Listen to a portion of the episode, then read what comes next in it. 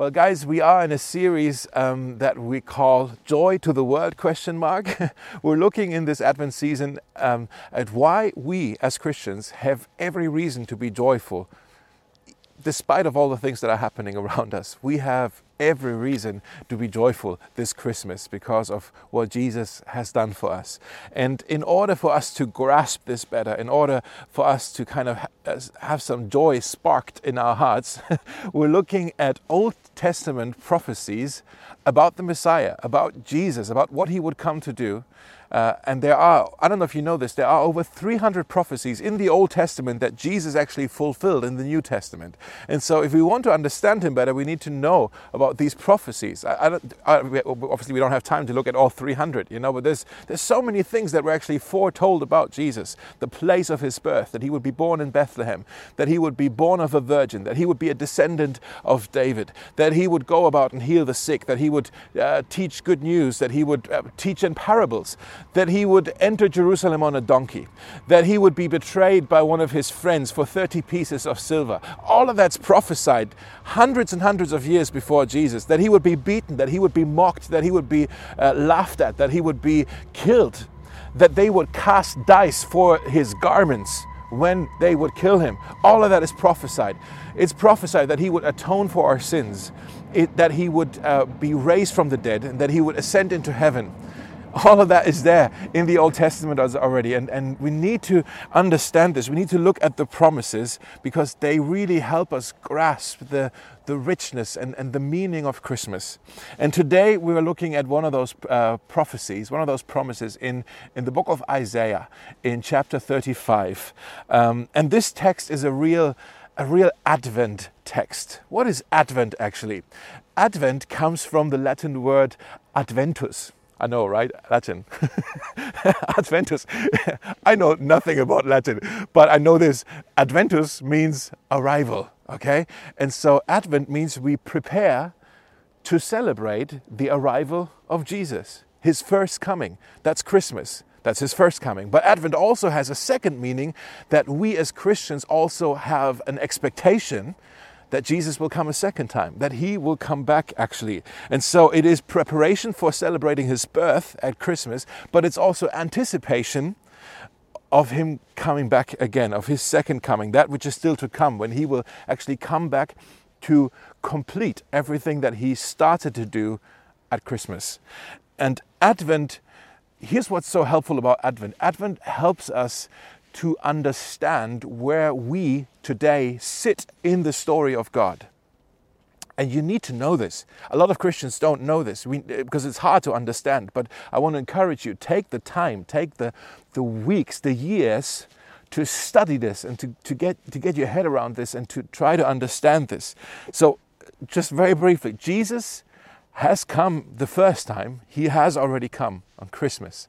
And just his very arrival, his very birth, split history into AD and BC, before Christ and after Christ. And that is actually appropriate because the birth of Jesus marks the beginning of a new era, something that Jesus had launched. The, the kingdom of God has begun. But also, the kingdom of God is not yet fully complete.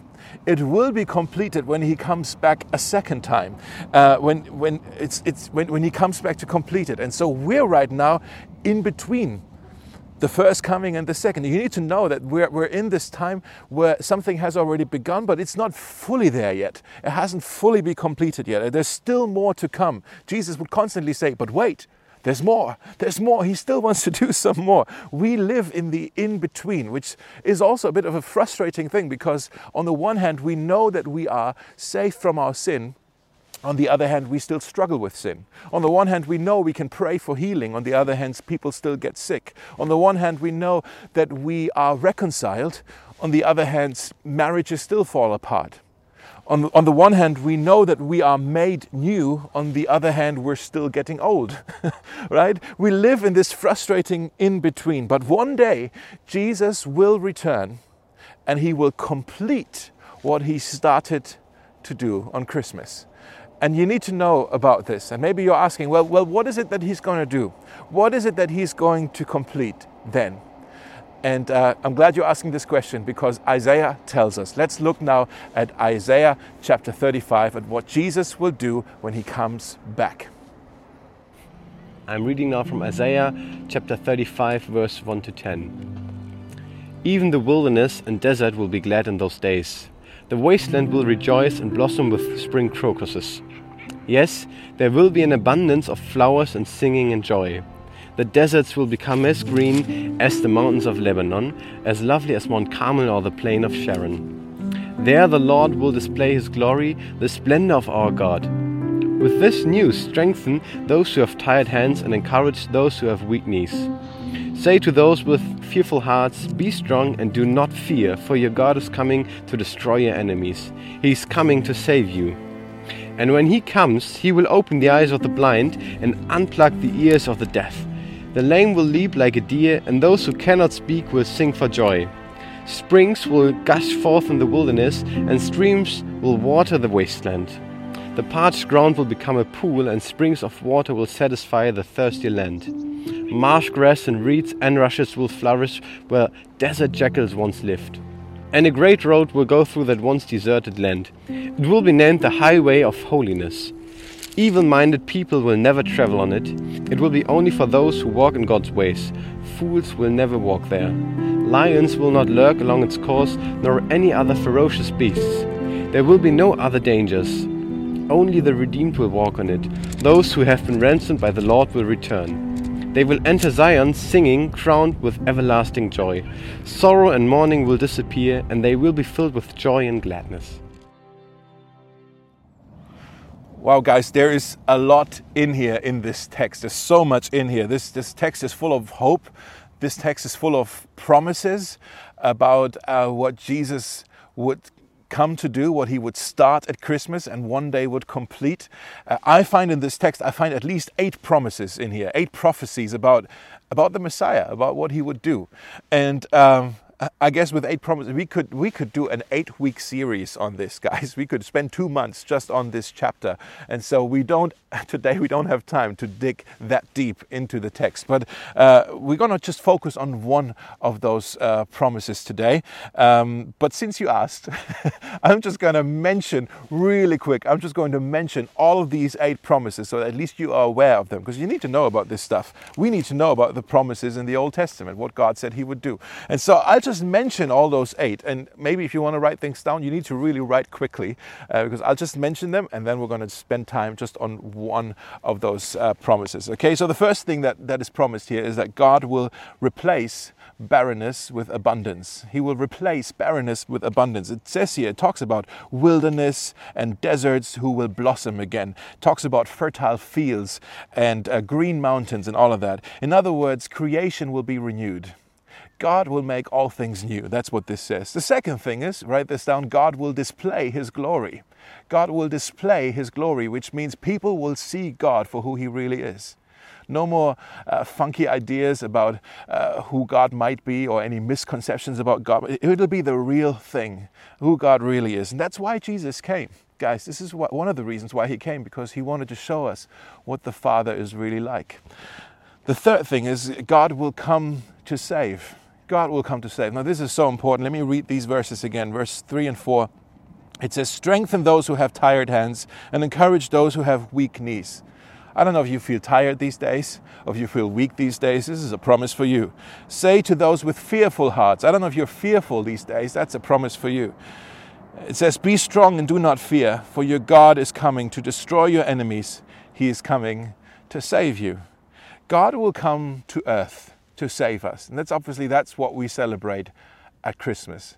That he came to save us and he came to destroy our enemies, all the evil, all of the destruction, all of the sin. He came to put an end to it, to put it down.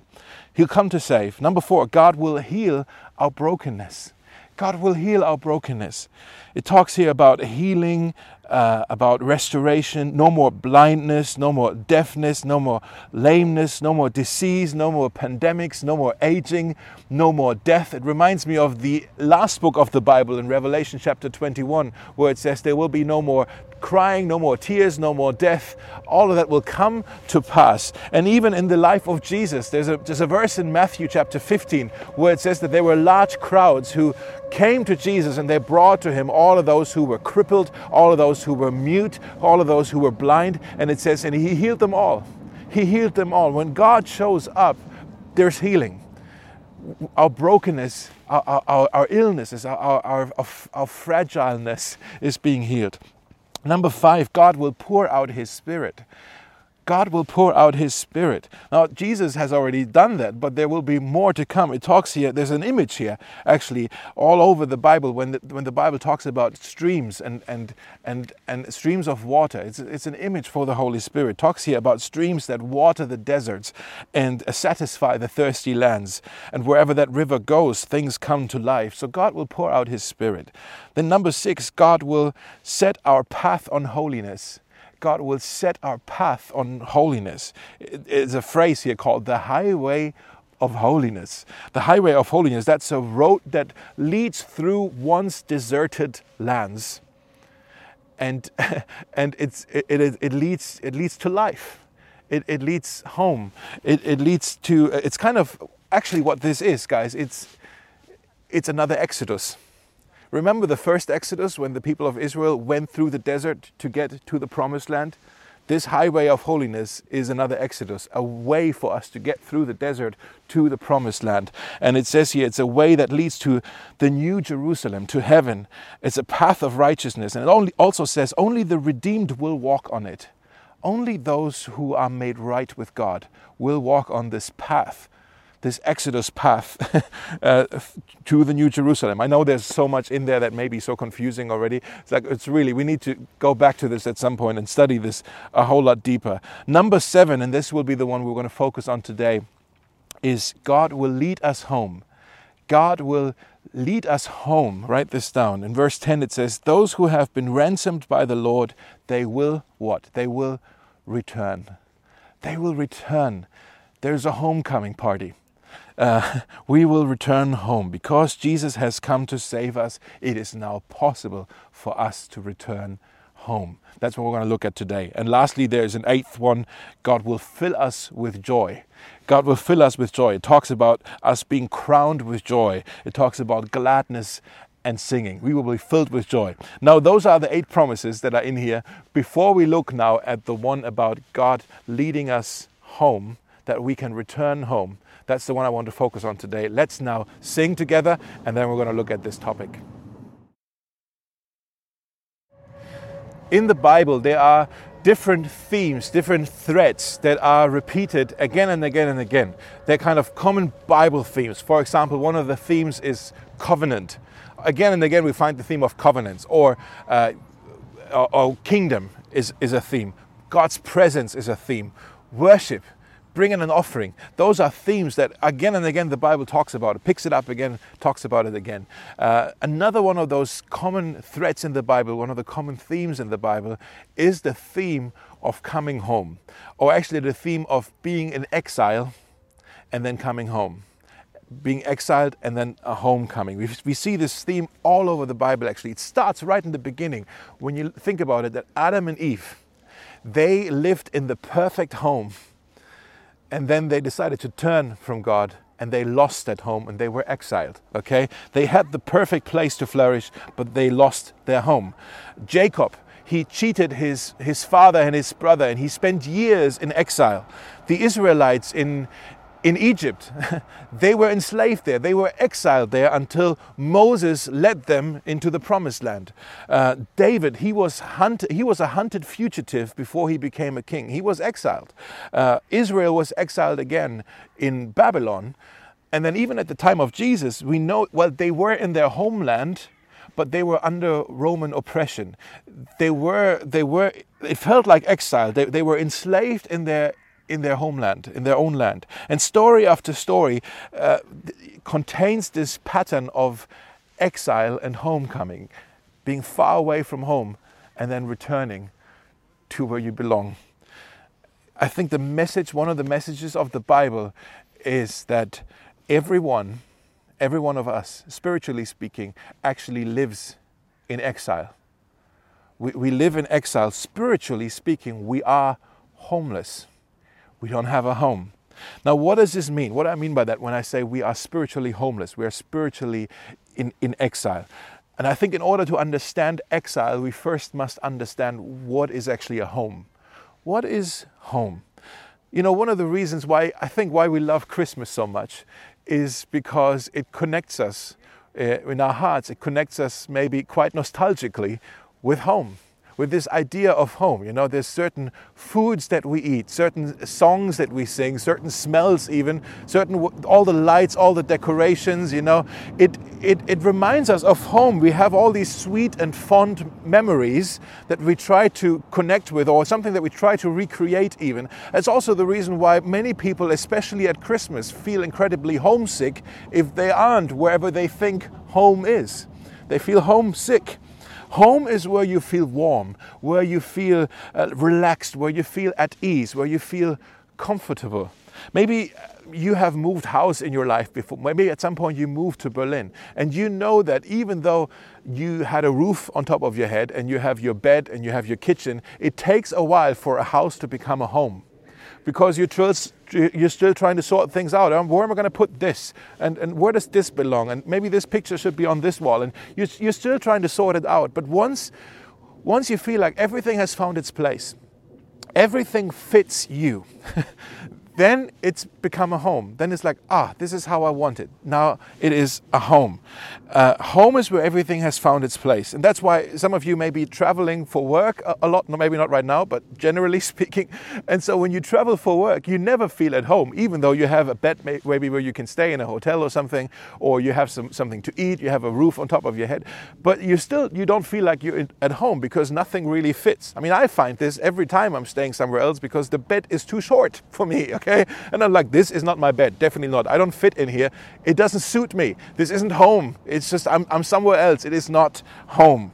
What about the homeland, even? The ho- your homeland is where you understand the culture, the customs, the people, the language. It just, it just clicks with you. You understand it. You're, you're accustomed to it you know, and that's why other cultures, it's interesting to study other cultures. I, I love traveling. I love exploring new cultures and learning about all these other places. But there's also something about it where you feel unease because, well, it's foreign.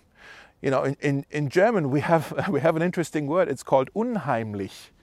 Unheimlich. It's unhomely. That's what that actually means, that word. It's, it's, it's, it's unheimlich also means it's a little scary, maybe. What does the Bible say? The Bible says we live in a world that is actually unheimlich, that is unhomely for us. It doesn't fit us, it doesn't suit us. It's not the place where we can truly just relax and be at ease and where we can flourish, where we can thrive. The, this world is not this kind of place. We're all homeless, not physically maybe, but spiritually speaking, we are all homeless. Why is that? Well, the Bible says right in the beginning in the book of Genesis that actually you and I, we were created to be with God. The Bible also says in some other places, for example in Psalm 90, that um, God is our home. The Lord is our home. Now that means we were created to be in relationship with God in His home. That's how we were designed to be, to live, to flourish. But our story is also that we have decided to turn away from this home, to turn our backs on this home, to turn from God because we thought we can find a better home somewhere else. And so consequently, uh, consequently we were exiled from this home. We rejected it. We were thrown out of this home, of God's home. And now this world that we live in, this world isn't the world that God designed it to be. You know this, right? This isn't the place that God had in mind. There's illness in this world. There's corruption. There's arguments. There's fights. There's divorce. There's, there's, there's, there's, there's death. There's illnesses, pandemics, wars, all these things. That's not how God had designed it to be. This world right now that we live in is not our home. It's unheimlich. it's unhomely for us. It's, it, it doesn't fit us. It doesn't suit us. We weren't actually designed to flourish in this place. It isn't our home. It's not a place to flourish. Guys, we live, spiritually speaking, we live in exile. That's what this is. We live in exile. And the promise of Isaiah here is that God will come and recreate our home. God will come and make things will become good again. He will make all things new. He will come to save us. He will come to rescue us out of our exile. He will take us home. Isaiah promises that He will heal our homelessness in all these ways that we already looked at, these eight ways. He will make this world a home again where we can flourish. And the expectation that people had when they heard Isaiah was that, okay, the Messiah is going to come to save us and to establish a home for us. And what they thought that meant was the Messiah will come like a warrior, like a mighty warrior, and he will liberate us, the people of Israel, from Roman oppression at the time of Jesus. They were expecting a Messiah who would come with strength to forcefully uh, drive out all the Romans from the promised, from the Holy Land. Yeah, uh, that's that was the expectation. But Jesus, he did not come with strength, although he could have, but he came in weakness. Jesus came right into our messed up world. I mean, look at Christmas. Guys, look at the story of Christmas. Look at the mess on Christmas. The homelessness in this story, the rejection in this story, the brutality of this story. You know, I think the problem is can we be this honest? The problem is we have sanitized and sentimentalized the Christmas story. You know, in our homes, we put up these uh, cute kind of nativity sets, you know, out of wooden figures or whatever, and and it looks so romantic. it looks so warm and and and cozy, and you know, it, there's baby Jesus in the manger. Look at him. And the hay that he's laying on is all sweet smelling and soft, and all these cute, furry animals around him. And Joseph has just lit a warm fire. Oh, isn't this just so special? Isn't this just so unique? And look at how Jesus came to us.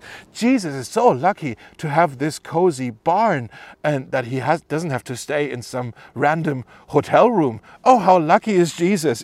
you see what I mean? We, we've, we've sentimentalized and we've sanitized this story. But Jesus, if you think about Jesus was born on the road. He wasn't actually home. He was away from home. His parents had to go from Nazareth to Bethlehem for the census. He, he was born on the road. Joseph trying to find a place for them to stay. Trying to find and then knocking on some doors, can we stay here? And another door slammed on him. And then his, his, uh, his, his girl, his wife, Mary, turned to him and said, Joseph, the baby's coming. And Joseph's like, What? No, not now.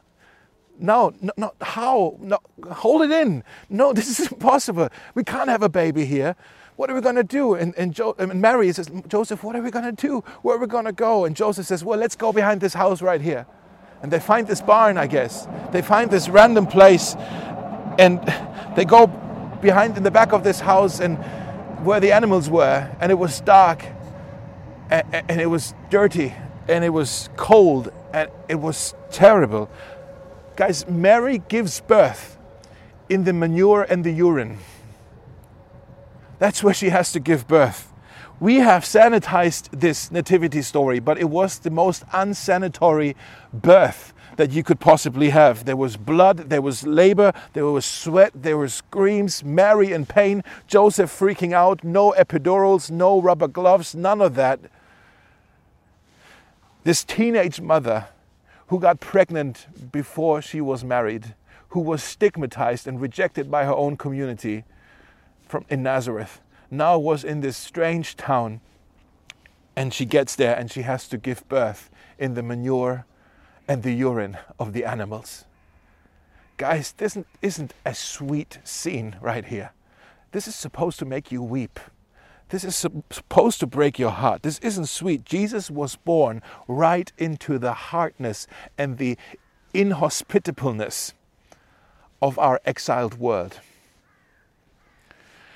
And Christmas was just the beginning of, for him. Look at the rest of his life. Shortly after he was born, his parents had to run for their lives and flee for Egypt because of Herod's baby genocide. And then later on, when he was an adult, Jesus actually says something in, in Matthew chapter 8 that he talks about himself. He says, The Son of Man has no place to lay his head. What does that mean? Jesus was homeless. He didn't even have his own house. Jesus was homeless. At the end of his life, he was on a cross outside of the city, which was also the big symbol of rejection from the community. You're no longer part of this. You're out of us, out of the city. Out that's where we crucify you, this shameful death. And they mocked him. They said things to him like, if you really are the Son of God, then why don't you step down from this cross? And they didn't see that he did step down. He did step, but not from the cross. He stepped down from his heavenly home into our exile to save us. What a Savior. And on the cross, he prayed, My God, my God, why have you forsaken me as well? He wasn't just rejected by the community, he was rejected here by God Himself. Jesus tasted and experienced our exile he took it upon himself. I, I want to show you something in in the Old Testament, um, in the book of Leviticus, chapter 16. It talks about uh, a Jewish festival called the Day of Atonement, called Yom Kippur. Maybe you've heard about this, Yom Kippur. Uh, it's really about a ritual sacrifice that they did with the animals at the time. It seems quite foreign to us, uh, unheimlich maybe even, uh, because we can't relate to it so much. But let me explain it. Let me read it here. Leviticus 16 21. There's something here that actually connects to all of this. Uh, it says it's an instruction here for, sacri- for, for sacrificing.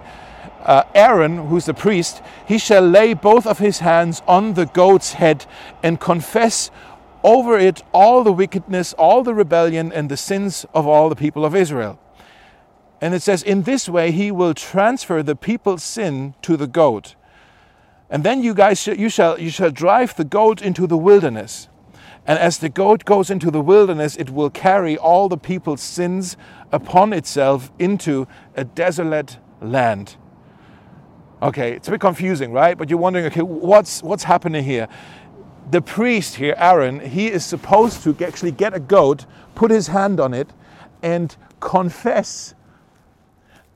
And by confessing, transfer all of the sins of the people of Israel on the goat. To be like, well, we have worshipped other gods. We've, we've made ourselves idols. We have coveted um, we've, our neighbor's wife. We have lied. We, we, we, were, we, we um, corrupted each other in, in, our business deals and, and, and, all of these things. And he, he would confess and confess and confess. And by, by laying his hands on the goat, it was said that this is what how you transfer your own sin on the goat. And what happens then to the goat?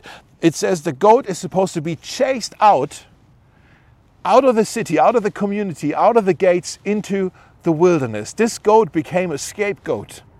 A scapegoat because it, was, it was chased out because the consequence of sin is, all, is always um, exclusion, rejection, expulsion.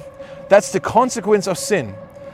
But the goat gets the punishment so that the people deserve, so that the people can still stay in. The goat gets the punishment, and that's how the people were redeemed. Now, do you see this connection? Why did Jesus come? Why are we joyful on Christmas? is because Jesus came to be our scapegoat. Our sin was laid on him. All of our sin laid on him.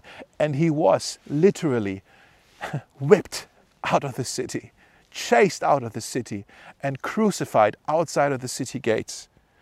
He's getting the ultimate rejection, not just from the community, but also the rejection from God, the exile. He's getting all of that, the homelessness that we deserve so that we can be brought in, so that we can come home. That's how He made a way home.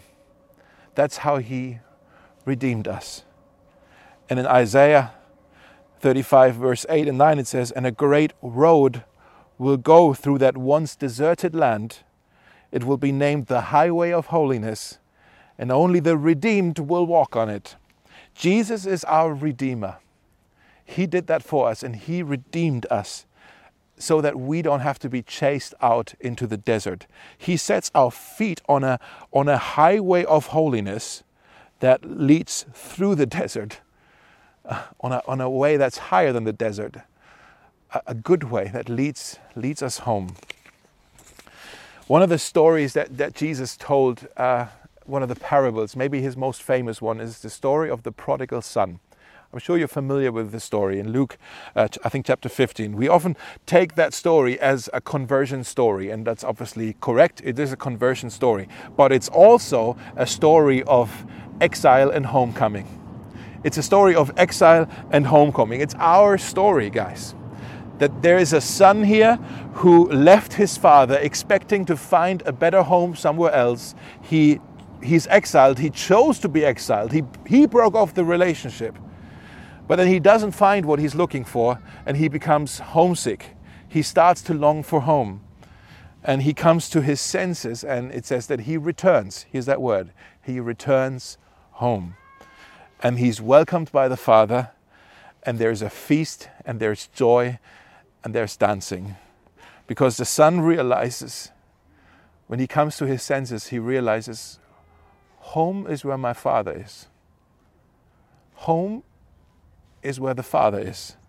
Everywhere else is exile. Everywhere else is homelessness. Do you see it, guys? Home isn't a place. Home is a person. Home is the Father. And Jesus came on Christmas to show us what the Father is like and to make a way for us to get to Him. And Jesus will come again one day to bring us home so that we can be with Him and enjoy the Father forever. And it won't be just us. I don't know what kind of picture of heaven you have. We won't just be floating around in the air, kind of, woo, you know. No, there will be feasting, there will be singing, there will be dancing.